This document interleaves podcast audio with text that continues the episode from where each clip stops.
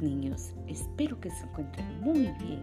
En esta oportunidad les vengo a hablar sobre el racismo, un tema muy importante y fundamental.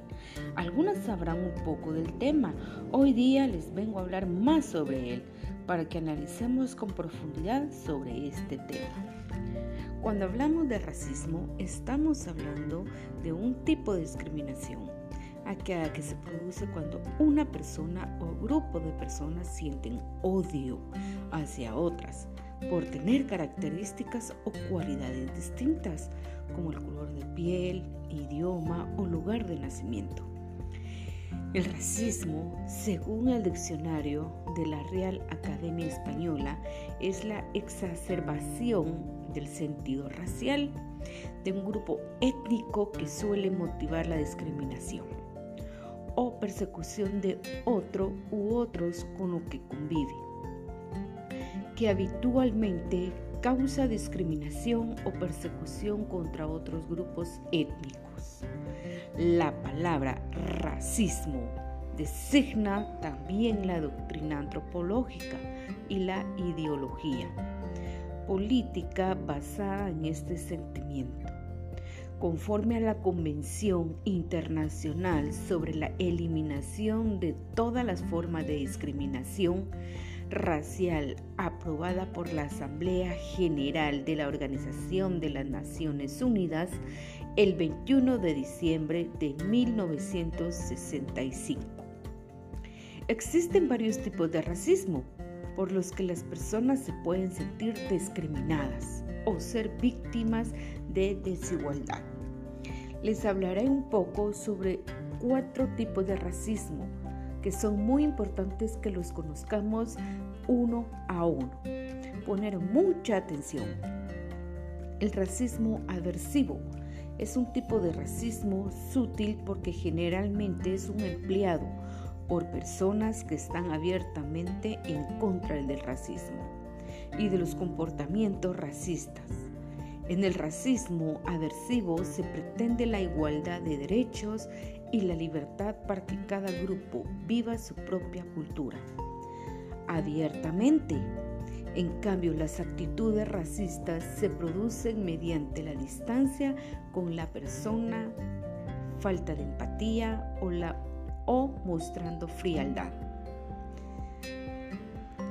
El racismo etnocentrista este tipo de racismo está basada en la superioridad cultural del propio grupo, por lo que éste asume que otros grupos diferentes suponen una amenaza cultural.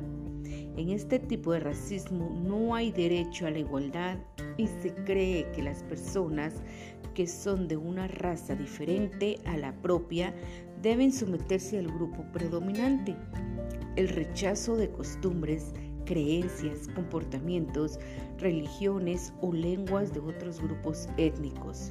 Son actitudes recurrentes en este tipo de racismo. El racismo simbólico. El racismo simbólico aboga por el derecho a ser iguales, pero no matices. El derecho a ser iguales existe pero para ámbitos puntuales o ciertas situaciones. Un ejemplo que explicaré, el racismo simboliza es, es simbólico y es una libertad que tiene cada grupo para vivir como quiera, pero en áreas limitadas para dicho grupo. Estas actitudes provocan una secreación cultural entre los distintos grupos por que a su vez produce distanciamiento entre sus miembros racista biológico. Es el tipo de racismo menos tolerante. Entiende que una raza es biológicamente superior a las demás, que amenazan con degenerar la raza que es considerada principalmente.